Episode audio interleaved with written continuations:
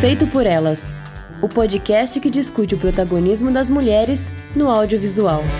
Oi, gente, eu sou Isabel Wittmann. Eu sou Stefania Amaral. Eu sou Camila Vieira. E hoje a nossa conversa vai ser sobre o filme Frida, mas primeiro os nossos recadinhos. O programa de hoje é um oferecimento do Telecine. O serviço de streaming Telecine é uma opção para você ver filmes diretamente pela internet. Você tem sete dias para testar de graça e isso é importante para poder explorar bastante o catálogo que está disponível. E a assinatura também pode ser feita no próprio site www.telecine.com.br. O Telecine, gente, tem a campanha Mulheres Fazem Cinema, que, como o nome diz, é para ressaltar o lugar das mulheres nos diversos gêneros. Você acessa essa Cinelist e encontra muitos filmes dirigidos e protagonizados por mulheres e no post desse programa no nosso site tem o link direto para o catálogo da campanha. E essa semana a gente vai recomendar um filme que entrou recentemente para o catálogo nessa Cinelist Mulheres Fazem Cinema, que é o Papicha, dirigido pela Mounia Medur. A gente comentou sobre ele no programa sobre a Mostra de São Paulo do ano passado. É um filme que aborda um grupo de meninas na Argélia, em plena guerra civil no final dos anos 90, e uma delas pretende fazer um desfile de moda como protesto contra o conservadorismo e o terrorismo religioso que tem tomado conta do país. É um filme muito, muito bom. Então fica a nossa recomendação para assistir lá no telecine.com.br. Gente, é sua cara essa sinopse. É foda esse filme, é muito bom mesmo. Desfile de moda, tipo, e política, tudo a ver com assim. Muito doido. E antes de começar o nosso programa, a gente agradece as nossas madrinhas Carolina Roncone e Letícia Santinon. E, gente, reforçando que a gente é um podcast independente agora e a gente precisa de toda a ajuda possível. Para colaborar, vocês vão lá no padrim.com.br barra feito por elas e ou no patreon.com barra feito por elas. Vocês vão encontrar categorias com nomes cinéfilos bem bacanas. Vocês podem escolher de acordo com o bolso e a e o amor que vocês têm pela gente para nos ajudar, né? Aí o cafezinho subjetivo que pode ser, né, um, um copo ali americano quanto um Starbucks, né? São vários cafés que vocês podem tirar para nos ajudar e é isso aí. Valeu. Bom, como nós falamos, o programa de hoje é sobre o filme Frida de 2002, que é dirigido pela Julie Taymor e é protagonizado e produzido pela Salma Hayek, né? Foi meio que o filme que lançou a Salma Hayek, consagrou ela no estrelato, vamos dizer, né? O filme ele conta a história da pintora mexicana Frida Kahlo, desde quando ela era uma estudante sofreu um acidente de ônibus que marcou a vida dela até a morte dela. Então passa por várias décadas, né? A Julie Taymor ela, nos últimos anos, tem trabalhado mais com direção de teatro. Ela fez dois filmes, inclusive, que são adaptações de, de, Shakespeare, né? A Tempestade em 2010 e Sonho de uma Noite de Verão em 2014, sendo que esse último, na verdade, é a peça filmada. Ela dirigiu a peça e filmou a peça, né? Antes disso, ela tinha feito o filme Titus em 99. Aí ela fez esse Frida, que foi um grande sucesso, né? E depois o Across the Universe, que é um musical com músicas dos Beatles que foi feito em 2007, é uma diretora que eu já queria trazer para o programa desde quando a gente começou e nunca conseguia encaixar essa pauta, né? Eu acho que ela lida muito bem, assim, ela tem uma atenção muito bonita às questões visuais da narrativa. E esse ano ela ainda tá para lançar um filme que é sobre a feminista Gloria Steinem, que é protagonizado pela Julianne Moore. Então eu já tô bem ansiosa, dado que ela tá afastada do cinema há um bom tempo agora, né? Não sei se vocês já chegaram a, a assistir algum outro desses filmes dela, se vocês também gostam. Ainda não. eu acho que eu só vi o, o Across the Universe mesmo, mas faz muito tempo. Precisaria rever. Pois é, eu também.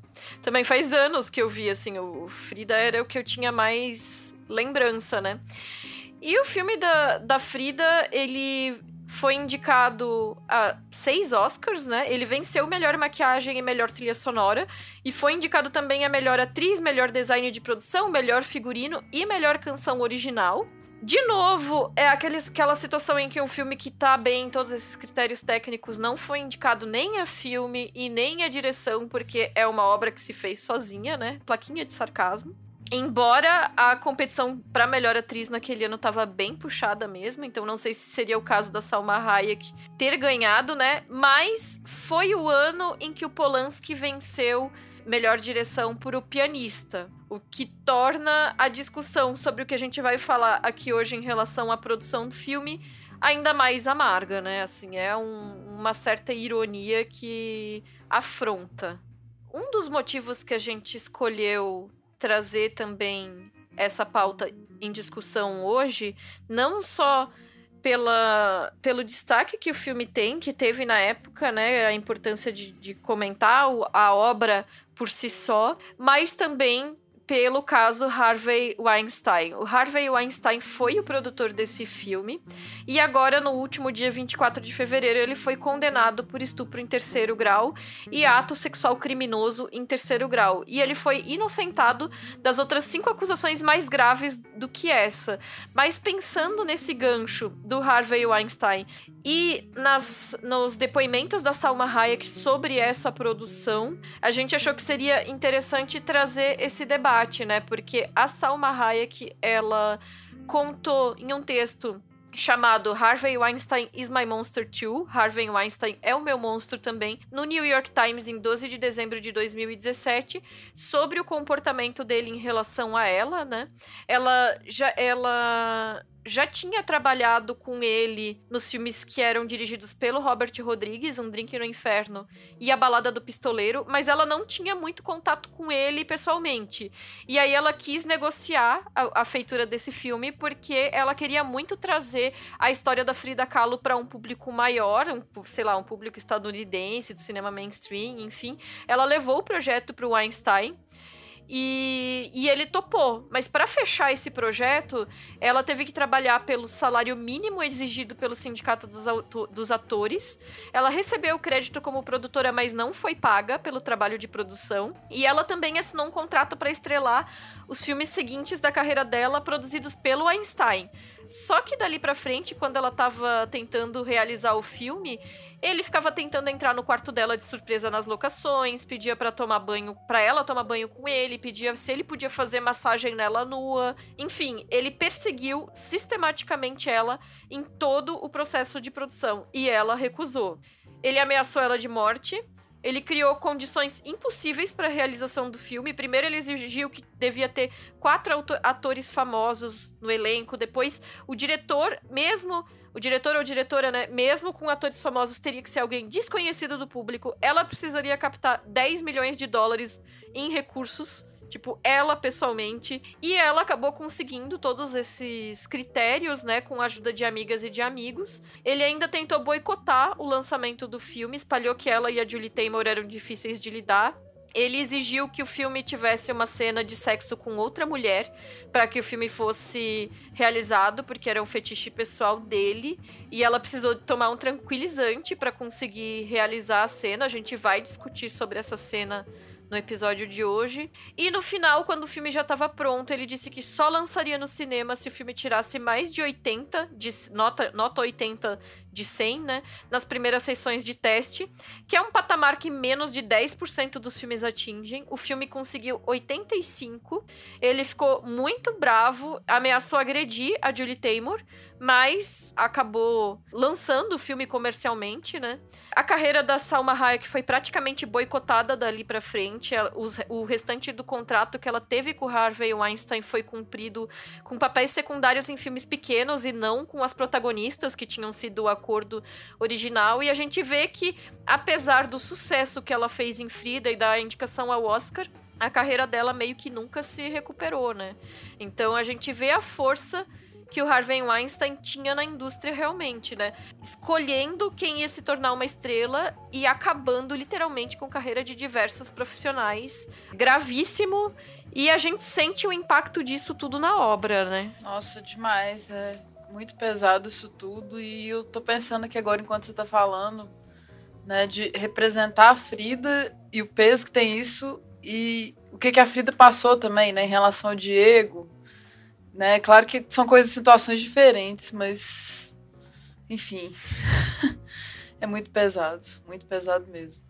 Muito difícil até falar dessas coisas. É, eu não fazia ideia de todo esse contexto que teve uhum. o Frida, até porque eu não, não me lembro se isso teve tanta repercussão assim no Brasil. acredito que lá nos Estados Unidos sim, né? Mas é, eu fiquei muito chocada. Eu soube sobre essa história, esse contexto todo pela própria Isa, né? Por você mesmo, isso que você me falou.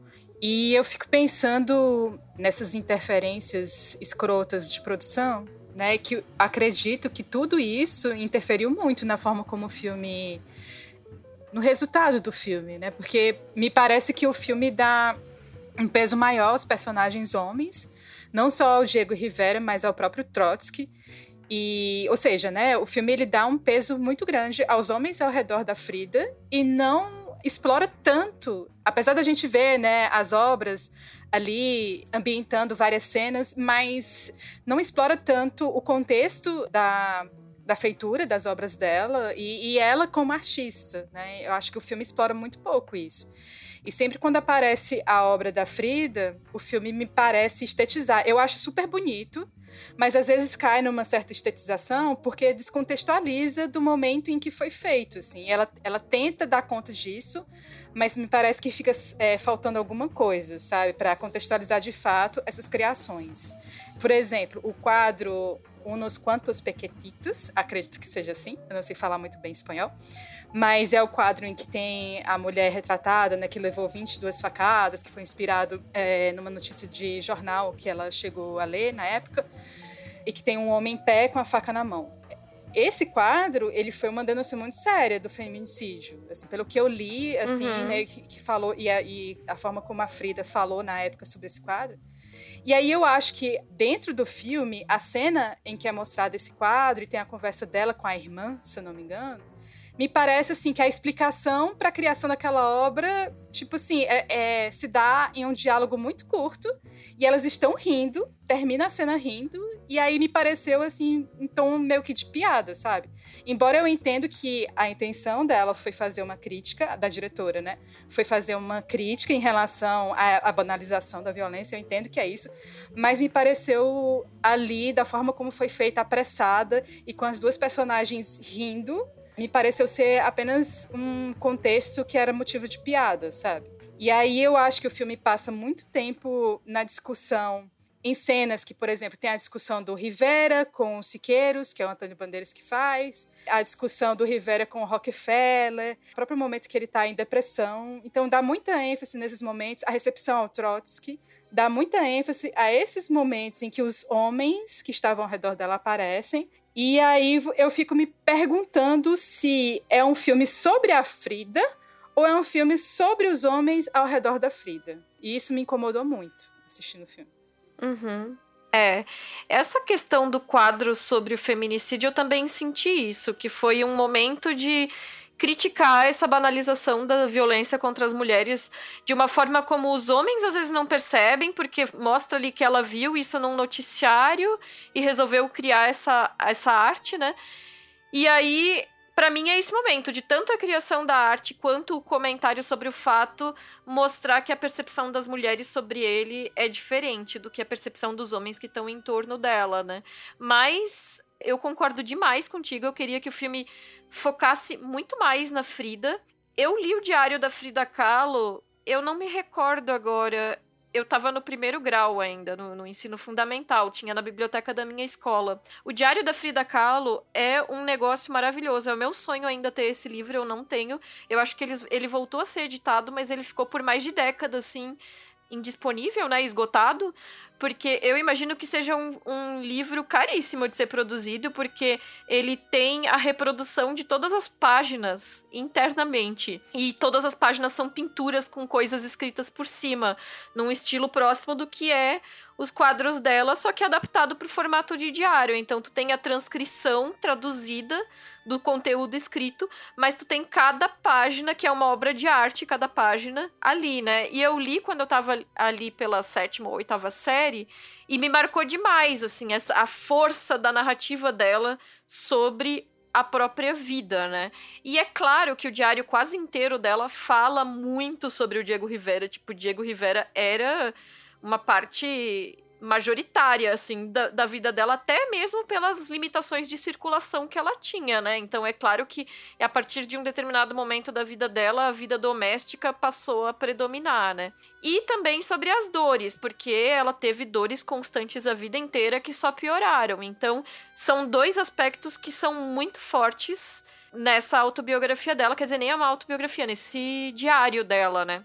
Mas assim, no meu ponto de vista, considerando a obra extensa dela, a vida dela e a força dela em relação aos acontecimentos, me parece que o filme ele deveria ser menos sob o ponto de vista do sofrimento e menos sob o ponto de vista desses homens que circulam ao redor dela e focar mais justamente nessa força dela de passar por essas situações, sabe? Sim, na minha percepção, né? Cara, é muito triste saber dessas histórias porque afetam, claro, muito a produção. E eu não sei, agora que você falou isso tudo, tem uma energia muito tensa no filme. Assim, eu acho que é de tudo isso, né? Assim, que passa pro, pros atores e tal. Não só a vida da, da Frida, a gente já sabendo que, que foi pesada, muita coisa difícil que aconteceu. Claro que não só isso, né? Não, não só esse sofrimento, né? Mas para mim é sempre tem esse conflito, assim, de, de pensar o que, que tá extra filme, né? Conhecer a biografia, conhecer os, os cineastas e tal, e a gente gostar da obra deles depois disso ainda. É muito pesado isso tudo, assim. Conseguir separar essas coisas é, é bem delicado. E pensar o tanto que a Salma Rock foi forte também, e, e a diretora e tudo, para esse filme sair, né? Pra ela conseguir fazer isso tudo. Então, ainda, ainda assim, sabendo, é, para mim não apaga a beleza, né, da cena, por exemplo. Que ela dança com a Ashley uhum. Judd, você fala, nossa, isso é fascinante. Mas aí você sabe disso, você fica quase culpado, assim, de, de, de compactuar com isso, né? De falar, nossa, foi foda fazer isso aqui. Foi, foi pelo meio gays, enfim. Então é, é bem, bem delicado. É, mas aí realmente isso comprova o quanto que a Salma Hayek estava envolvida com esse projeto, uhum. o quanto que ela queria fazer esse filme sair a qualquer custo, Exatamente. né? Porque ela colocou tudo em jogo para conseguir produzir esse filme, né? Ela, ela colocou todas as fichas ali. Então, por mais que ele tenha esses problemas de produção, mas não dá para dizer que ela não estava apaixonada por esse projeto, né? Sim. Sim. É, aí uma outra questão que eu acho que tem a ver também com interferência de produção e que eu acredito que interfere também na própria montagem do filme e na forma como, se, como é feita a encenação, eu fico pensando nesse olhar fetichizado da relação amorosa da Frida em relação às outras mulheres. Eu acho que talvez esse olhar me pareceu mais fetichizado é, na relação dela com outras mulheres do que em relação aos homens. Assim, eu, eu senti isso muito forte. Por exemplo, a cena do tango com a China é bonita de ver, mas ao mesmo tempo, ali você vê que elas estão dançando e aí aparece o close do Rivera, aparece o close dos Siqueiros e vocês, você nota que o olhar uhum. deles é de desejo sabe? Então, eu, eu acho, eu, eu senti ali que tem uma, uma fetichização naquela, naquela relação e na forma como ela é olhada dentro do próprio filme. E outras cenas também, né? O encontro dela com, com uma das amantes do Rivera, a, a própria, aquela própria cena do bar também, que você vê que tem um, um campo e um contracampo e que não se dá apenas... Ou seja, o desejo dela é, se passa muito também pelo olhar do outro, e isso me incomodou um pouco, sabe? A forma como essas cenas são fetichizadas denuncia um pouco essa escopofilia masculina. E aí eu acredito que foi interferência pura da produção. Eu só posso imaginar isso. Isa? Sim, é, é, bem isso, assim. Tanto que a Salma Hayek, ela fala nessa carta do New York Times que a inclusão dessa cena de sexo foi um pedido que partiu do fetiche do Harvey Weinstein. Então, assim, as mulheres envolvidas na cena e a diretora elas tiveram que lidar com atender esse pedido que foi um pedido fetichista. Eu imagino que, claro, que cada uma delas, do jeito profissional, tentou lidar o melhor possível, mas, tipo, a própria Salma Hayek disse, ela precisou tomar um calmante para conseguir gravar, porque ela sabia que isso era feito para um outro olhar, né? Sim. Isso não era uma coisa pro, pro. A gente fez muito essa discussão no retrato de uma jovem em chamas. Tipo, isso não era uma coisa pro, pro deleite das próprias personagens, Sim. né? Eu concordo total, Camila. E, e inclusive, para mim, a cena com a cantora. A cantora negra em Paris, né, foi a pior de todas, porque a cena ela usa o corpo de uma mulher negra como um mero objeto de desejo, então nas outras cenas, pelo menos, tem um disfarce, assim, de, desse olhar masculino fetichizante, porque, como tu falou, é colocado como elas sendo desejadas, mas também é colocado como uma possibilidade da liberdade de expressão sexual por parte delas. Elas estão uhum. demonstrando o seu, o seu desejo sexual, expressando uhum. eles e vivendo Sim. eles. Enquanto nessa cena com a cantora parisiense, essa mulher, ela não que não tem nem nome, uhum. muito sintomático, uhum. né? Uhum. Ela não tem nem direito de expressar a própria sexualidade. Ela só é só um objeto de desejo da Frida, é né? Então, uhum. eu acho a cena mais assim, nesse sentido mais problemática, assim. Uhum. Concordo.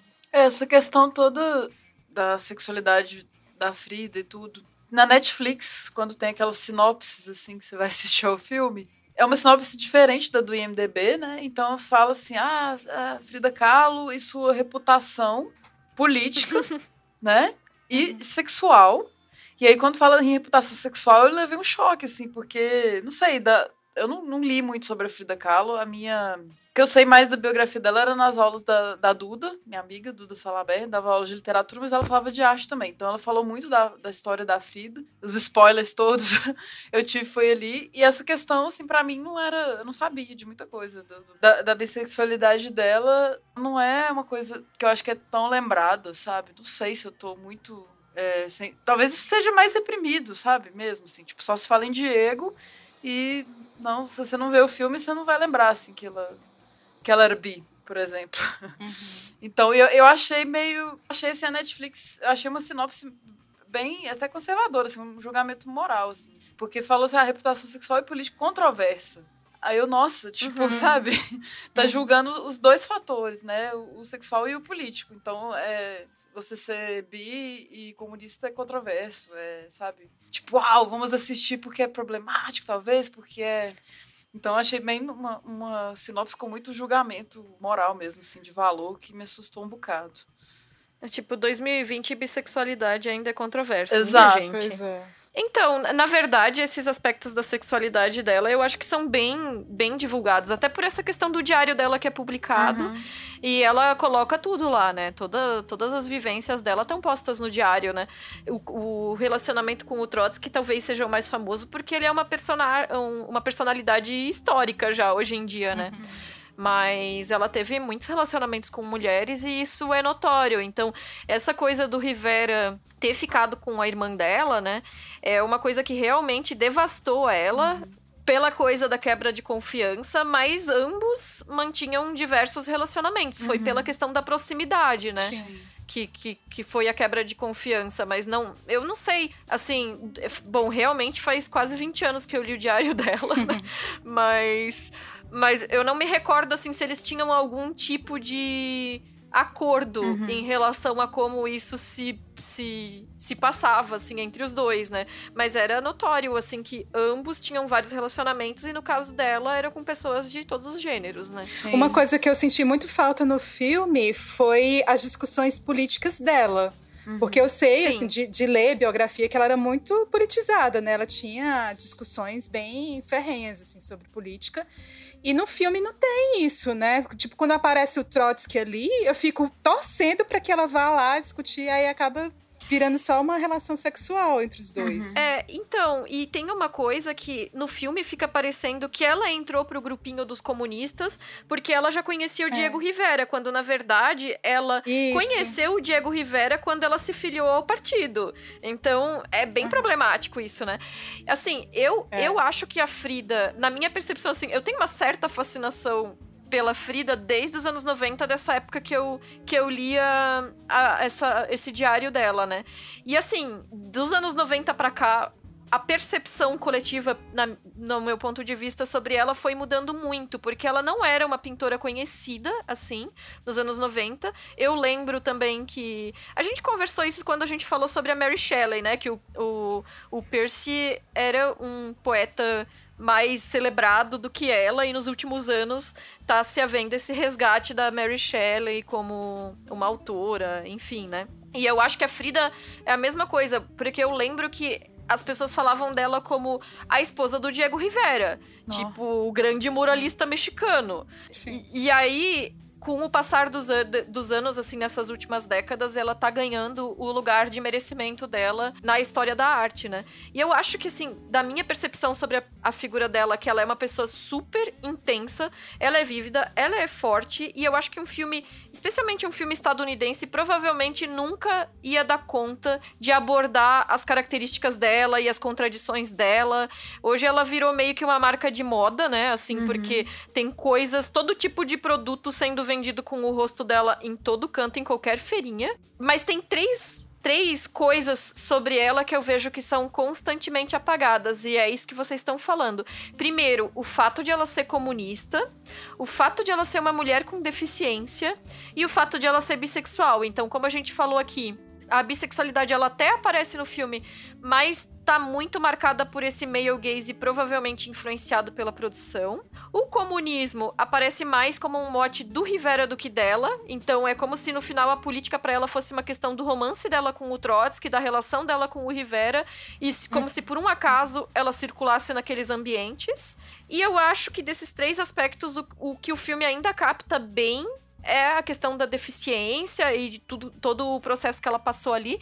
Eu não tenho lugar de fala nesse caso, ao contrário dos outros dois, mas eu ainda acho que, que nesse caso, assim, o filme dá conta. Mas é isso, assim, acho que é problemático porque essa coisa da capitalização em cima da uhum. imagem dela como um mero ícone feminismo, feminista e aí apropriado por um feminismo liberal acaba uhum. enfraquecendo esses pontos que são muito importantes, né? Dela enquanto pessoa. É, eu não sei, se eu, eu, faz sentido demais, concordo com você, mas é sempre esse embate, assim, né, do, do capitalismo se apropriar de sempre uhum. se apropriar desses ícones, e aí muita coisa disso eu acho muito criativa, assim, sabe? Eu acho que são produtos até irresistíveis mesmo, assim. Que, que, por um lado, eles vão criar uma imagem talvez artificial dela, talvez, não artificial, mas superficial, que eu quis dizer. Uhum. Mas ainda continua, continua se lembrando dela. Então, assim, vendo por um olhar inocente, né, é uma apropriação, mas ainda é uma, sei lá, um culto né? Sim, Eu acho que muito disso é, é criativo, assim. Então tem esse embate, né, do, do, do, capitalismo que sempre vai ter, assim. Eu mesmo tô aqui usando uma camiseta de, de caveira com, com a Frida, com, com, as flores da Frida, imã de, da Frida fazendo capa da Vogue, Frida Lana Del Rey, tipo, é colocando ela como, é inserindo ela no contemporâneo, né, porque ela, ela é muito de vanguarda, assim, muito pra frente, então ela é muito de acordo com o que a gente pensa hoje, assim, né? Com... Então ela continua pop.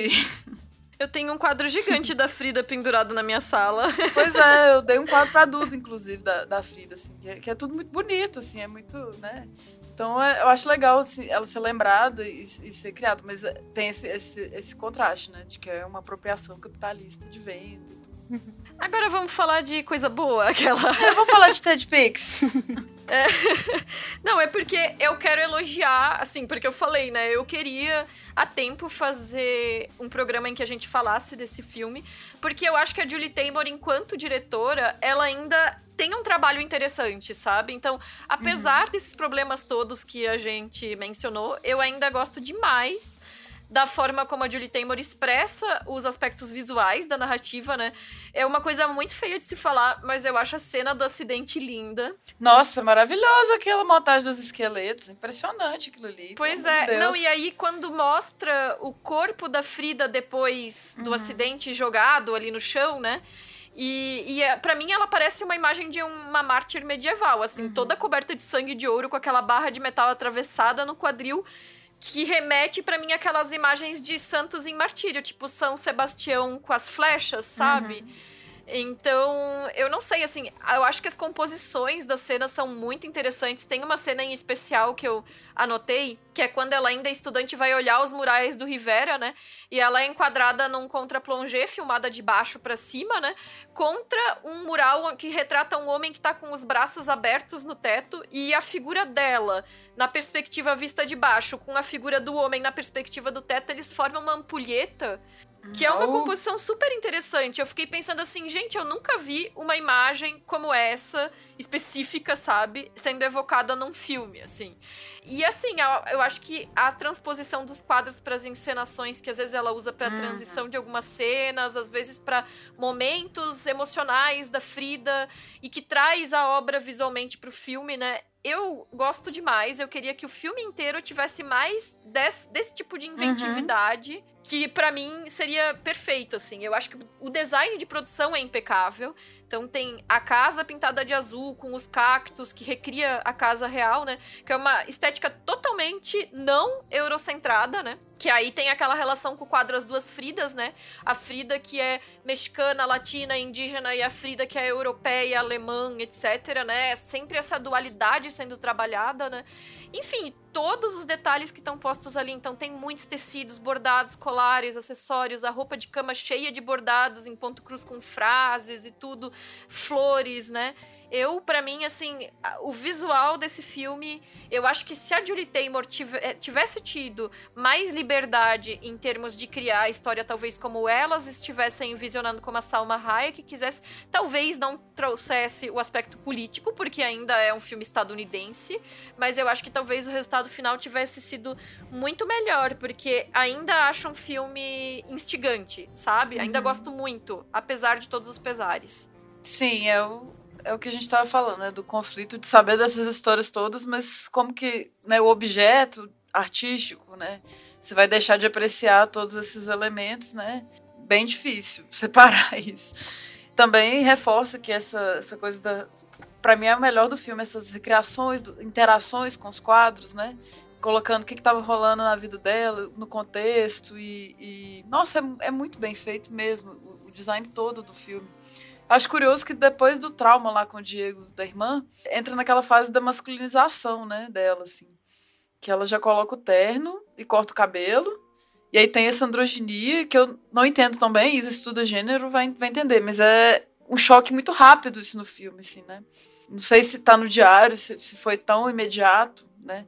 Essa coisa de, de romper com o Diego e, e, passar por esse processo, que eu sempre acho curioso, assim, de transformação, de, de, de, fusão com outros gêneros, assim, no modo de vestir e tal. Eu acho fascinante isso aí.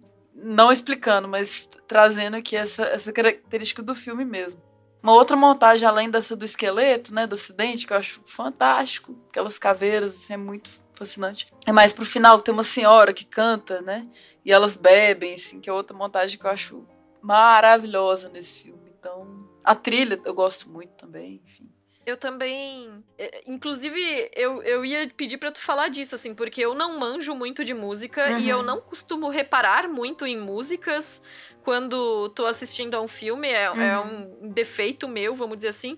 Mas essa trilha eu achei maravilhosa. É, é uma coisa assim, é um eu não, eu não, sei se existe essa transposição, mas é um brega popular mexicano, sabe? As músicas que estão inseridas diegeticamente. E, e eu acho uma delícia, porque é bem essa coisa de remeter a arte da Frida Kahlo se apropriava desses elementos da tradição popular, né? Uhum. Então eu acho que a trilha, ela tem, ela tem uma coisa muito bonita, assim, de explorar essas músicas que, essas músicas que são bem melosas e bem uhum. melodramáticas, né? Não sei, eu, eu gostei demais. Eu não sei se tu saberia, assim, explicar alguma coisa do. É, eu, eu sou viciada em música, mas eu também não entendo de técnica, assim, sabe? É, uhum. é coisa de, de gostar mesmo. E ainda mais música mexicana, assim, tal, em espanhol, eu não conheço tanto. Mas eu acho uhum. que combinou demais com a atmosfera, né? Você sente isso assim. Não acho que a música comenta muito, acho que entra em momentos certos. Tem momentos de musical, né? Esse que eu comentei da senhora. Tem a, a cantora, uhum. enfim. Então, combinou muito, assim, né? A, essa é La, La Lorona que a senhora canta. então, assim, não, não conhecia a, a, a galera. Tem, tem, a Josephine Baker, né? Que é uma música de 34, que foi colocada ali no meio de tudo isso. Mas, assim, eu até dá vontade de ouvir mais música, assim. Uhum. Porque ficou muito bonito. É uma trilha bem... É um, é um destaque do filme também, a trilha sonora dá uma, digamos assim, uma estetizada na mexicanidade. É, reforça esse lugar, né? Assim, uhum. Só deixa mais bonito, assim. Tem umas montagens também com a câmera que ela faz, assim, eu, quando ela vai pintar, que ela acaba de voltar do, do acidente, assim, aí tem mostra primeiro o espelho, né, no teto dela. Que ela tá Aham. filmando, é, filmando, que ela tá pintando a partir da- dessa imagem. Então, aquela, aquele movimento de câmera genial também. Eu, não, eu ia perguntar pra Esther se ela, se ela acha que o filme ganha É, você marcou. Porque tem aquela cena que aparece o, o cachorro e ele tem nome, né? O tem. Diego fala o nome dele. É, Lord assim, eu acho que-. O senhor das trevas lá. Ele aparece nessa cena que quase ele morre ali. Tadinho. E É. aí depois ele vai aparecer em outras cenas também no Uhum. início, quando a, a, a Frida tá estendendo roupa Uhum. e aparece aquele macaquinho ali, aí ele aparece também pra entrar na casa. Uhum. E depois, quando ela tá descascando milho com a irmã, ele aparece também. É, eu já ganhei o troféu, já, já. Tá, quer dizer, é o seu. É. É verdade. E, e só no início mesmo já tem um pavão, que é a coisa mais linda que eu já vi. Aquele pavão andando, assim, a coisa perfeita. Tem os miquinhos, né? Que você citou. Então, isso não, não tem nomes e tudo, mas já tem, tem bichinhos. Tá ótimo. Selo Faustina. Vamos É, colocar na nossa Eu lista. acho. Eu acho que o cachorrinho, pelo menos, ele cumpre uma Aham. função bem, bem clara ali na narrativa, né? Sim. Então, nesse É. sentido, só o cachorro, eu acho que já garantiria o selo Faustina. Com o nome e tudo, pode botar sim. Segundo filme do ano, né? Tem a Lequina, agora tem a Frida. Tinha mais um, né? Ah, o, o Tarde para Morrer Jovem também passou. Verdade, verdade. Terceiro, então. Terceiro. Tem uma frase desse filme que ficou na minha cabeça martelando também. Né? Que já que é um filme, né, pra variar, que foca muito em relacionamentos. Que é aquele momento que se pergunta, né? O que faz um bom casamento? Memória curta. Nu. É. Ficou martelando. É, então, esse filme foi interessante rever, porque eu acho que a última vez que eu revi ele também tinha sido durante a faculdade, porque em algum momento eu fiz algum trabalho sobre muralismo mexicano, e aí o professor passou o filme da Frida Kahlo também, enfim. Ultimamente tem surgido de volta na pauta alguns trabalhos meus da época da faculdade, eu tô achando estranho isso. Mas assim, dado esse tempo que eu tava sem assistir e a minha vontade de rever ele pra fazer um programa sobre ele, mas eu não lembrava mais, né, de como, de como ele era realmente. Eu ainda achei que foi um, um processo interessante essa revisão. Eu continuo gostando demais do filme como eu gostava na minha memória. Saber desses bastidores da produção, como a Esther falou, colocam a gente num lugar muito complicado, né? Num lugar de uma certa incoerência, às vezes, né? Em relação ao Uhum. resultado final do filme, assim, né? Mas eu continuo achando que, levando em conta tanto o trabalho da Salma Hayek quanto o trabalho da Julie Taymor que estão colocados nesse filme, todas as profissionais envolvidas, enfim, apesar do Harvey Weinstein, acho que é um filme que ainda é muito válido, sabe? E Uhum. então acho que fica a nossa recomendação também para quem não assistiu a Frida ainda, levando em conta os problemas apontados, mas tentando entender o trabalho que as mulheres envolvidas colocaram nesse processo, né? Perfeito. Raquel falou aqui do Baby Diego Luna. Acabou de mandar no grupo do Telegram aqui. Gente, eu não lembro de Diego Luna no Diego filme. Luna é o namoradinho da Frida no início. Eu não reconheci. É ele. Ah, é verdade. É ele. E a Kel disse que assinava embaixo tudo que a gente falasse aqui do, do filme. Beleza. É verdade, é o gente- Diego, Diego Luna mesmo. É, Gente, eu Diego, não- Dieguinho Luna, novíssimo. Baby. Deve ter sido o primeiro papel dele, muito novo. E tem também o Edward Norton, Sim. Uhum. que faz, que Fazendo incorpora Então, é, o capitalismo ali, né, no filme o forte. Edward Norton tem até uma questão aí, porque uma das uma das condições que o Harvey Weinstein colocou pro lançamento do filme, além das que eu tinha mencionado antes, essa eu até tinha omitido, era que o roteiro teria que ser reescrito, não seria o roteiro que a Salma Hayek apresentou pra ele, assim. Ai. E aí a, a Salma Hayek fez essas coisas, né? De foi acionando os amigos. Por isso que quando ele pediu quatro atores famosos, aí foi a Ashley Judd, foi o Antônio Bandeira, sabe? Pra papéis Uhum. pequenos, assim, né? E Uhum. quem reescreveu o roteiro e não levou os créditos, só, só reescreveu na camaradagem pro filme sair, foi o Edward Norton. Uau. É. Ai, que legal. Eita. Gente, que trivia massa. Não, assim, é- Nossa. todo o processo de produção desse filme é muito fodido, assim. Cada etapa é um Gente, absurdo, assim, que- né? E aí tu vê, assim, que, Bizarro. tipo, a Salma Hayek tinha bons amigos, né? Porque ela conseguiu fazer Nossa, tudo, né? pois é. Uhum. Gente, é- deve ser uma coisa do pessoal nascido em 2 de setembro. Eu, a Salma Hayek, o Keanu Reeves. Keanu Reeves também é de 2 de setembro. O, o ator que faz o, o Seu Madruga, né? Então a gente tem bons Sim. amigos aí, a gente, Só- né? Só os gente boa. Eu queria dar uma dica para os ouvintes. Eu acabei de lançar o livro Mulheres Atrás das Câmeras, as cineastas brasileiras de 1930 a 2018, que tem tudo a ver com Feito por Elas. E é um livro que eu organizei junto com a Luísa Luz Varg, da Abracine, é um projeto da Abracine. E a gente está fazendo vários lançamentos em várias capitais. É, já fizemos em São Paulo, no Rio, é, em João Pessoa, em Recife, agora em Fortaleza, mais recentemente. A gente vai continuar fazendo esses vários lançamentos.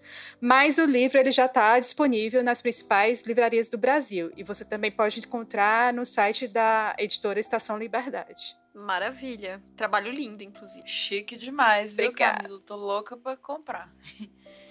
Obrigada. Então a gente vai aproveitar esse programa, como ele ficou um pouquinho mais curto, para fazer uma leitura de comentários, porque nós recebemos muitos comentários sobre o nosso episódio 96, que foi sobre a Leni Riefenstahl. Então a gente vai aproveitar esse espacinho rapidinho para ler esses comentários e compartilhar com vocês. A gente recebeu muitos retornos é, no grupo do Telegram. E um desses recados foi da Daniele Costa. Ela escreveu: Episódio maravilhoso, parabéns. Pretendo ouvi-lo novamente. E aí, clap, clap, clap, clap. Emojis de aplausos. Palminhas. Eu achei bacana esse comentário da Daniele, porque. Não sei, assim, quando alguém diz que vai ouvir o episódio de novo, significa que quer absorver mais coisas do que foi falado no episódio, assim. Então eu achei legal porque passa a impressão de que a gente abriu uma discussão realmente, né, com esse programa. Então. É uma bom. honra, né? Igual um filme que você quer rever e tudo mais. Muito bom, valeu demais. Comentário, gente, da Hum. Natália S. Abre aspas. Acabei de ouvir. Acredito que o intuito do episódio ficou bem claro para todos. Gostei bastante do paralelo entre o contexto dos filmes e o nosso momento atual. Eu amo quando há esse tipo de coisa. Gostei bastante da duração do episódio, que foi exatamente o meu caminho de casa RS. Foi uma aula que é tipo assim. É, foi uma. É, risos gaúchos. RS. É, foi uma aula de reflexão. De fato, não é toda representatividade que importa. Maravilhosa. É muito legal quando rola isso, né? Que tipo, vou ouvir um CD aqui, aí ele é o meu, minha trajetória do metrô até minha casa. Aí você abre a porta e se acabou o CD. E é muito doido. Essas sintonias. E, Pois é, e, e esse ano a gente tá meio com essa questão de tentar fazer programas menores do que a gente fazia no passado, sem perder o conteúdo, né? Então acho que tá sendo acertado tentar fazer programas entre 30 e 45 minutos, vamos dizer assim, né? Porque cabe mais no tempo das pessoas, né? Total. Próximo comentário é do Vincent. Ele escreve: Gente, sensacional esse podcast. Foi curto, mas foi um dos melhores. Essencial essa desconstrução da ideia da suposta virtuosidade da arte nazista. E o que a Isa trouxe da experiência dela em Blumenau bateu muito perto de casa para mim. Perfeita reflexão. Se eu não fosse resistente à ideia de filiação, ia correndo no diretório do PCB de Joinville. É, e, e para mim esse foi um dos pontos fortes que foi a questão da abordagem sobre essas, como ele colocou, suposta virtuosidade da arte nazista que tu trouxe, né, Camila? Eu acho que foi a reflexão mais interessante, assim, do episódio. E, e foi, foi muito importante, assim, porque só com essa reflexão é que a gente consegue fazer aquilo que a Natália falou, que é trazer para o momento atual, né? Então, Sim. essencial a tua análise. Oh. Comentário do Twitter. Agiotas Life. É isso mesmo? É produção? isso. Legal. Arroba Like Old Faithful. Abre aspas. Excelente episódio crítico do Feito por Ela sobre a obra da Riefenstahl. Fiquei chocado de saber que a Isabel nasceu aqui em Blumenau e a fala dela sobre a experiência blumenauense acrescentou bastante. Foi isso. Também achamos, Isa. É, eu acho que é complicado. Eu evito falar dessas coisas, mas, enfim, é, faz parte. E eu acho que dessa vez, em, virtu em virtude do tema, encaixou, foi apropriado mencionar essas experiências. Porque eu acho que tem um contexto muito específico ali, né? Na, na região de Blumenau Não, e é. tal. É. Santa Catarina em geral, mas eu acho que o Vale do Itajaí, que é a região de Blumenau, em específico, tem uns probleminhas, vamos dizer assim. Então, é isso. Não, eu achei importante você trazer essa perspectiva, Izzy, da sua experiência pessoal, né, em Blumenau, porque muita gente acredita que né, essas marcas do nazismo não existem aqui no Brasil, né, e elas não, continuam é. permanecendo, e é importante a gente fazer esse alerta. E é isso, vamos à nossa despedida. Você pode encontrar o Feito por Elas nas redes sociais, no Twitter, no Instagram, no Facebook e no Letterboxd Feito por Elas. Estamos também no iTunes. Além do site, do feed, os programas estão disponíveis no Spotify, no Deezer e no YouTube. E, como sempre, os links que a gente citou vão estar né, no post. Temos a nossa newsletter para os nossos queridos madrinhos e padrinhas né? Fizemos quinzenalmente recomendações de filmes. A gente capricha bastante com essa newsletter, coloca né, lançamentos também, coisa de música, de livro. É bem legal de fazer, espero que vocês gostem também. Quem não, quem não é madrinha, padrinha a gente, por favor. Precisamos. Também temos um grupo no Telegram que é aberto. Tá todo mundo lá, menos eu. Então entrem também. E é isso aí. Valeu, pessoal. ai, ai. É, sua, tua presença é constantemente solicitada lá no grupo, Esther. Ah, isso, eu isso me vai que... desce. É, é uma coisa. Bom, e o nosso próximo programa vai ser sobre Aos 13, da Catherine Hardwick, que está disponível no, na plataforma de streaming do Telecine. Se vocês tiverem comentários sobre esse programa, quiserem falar sobre o filme, Frida, e, ou comentar toda essa questão da produção, do, do, dos bastidores aí que a gente falou no programa de hoje, né? Mandem um e-mail para o contato arroba feitoporelas.com.br ou no nosso site feitoporelas.com.br. Obrigada pela audiência e até o próximo programa. Valeu demais, gente.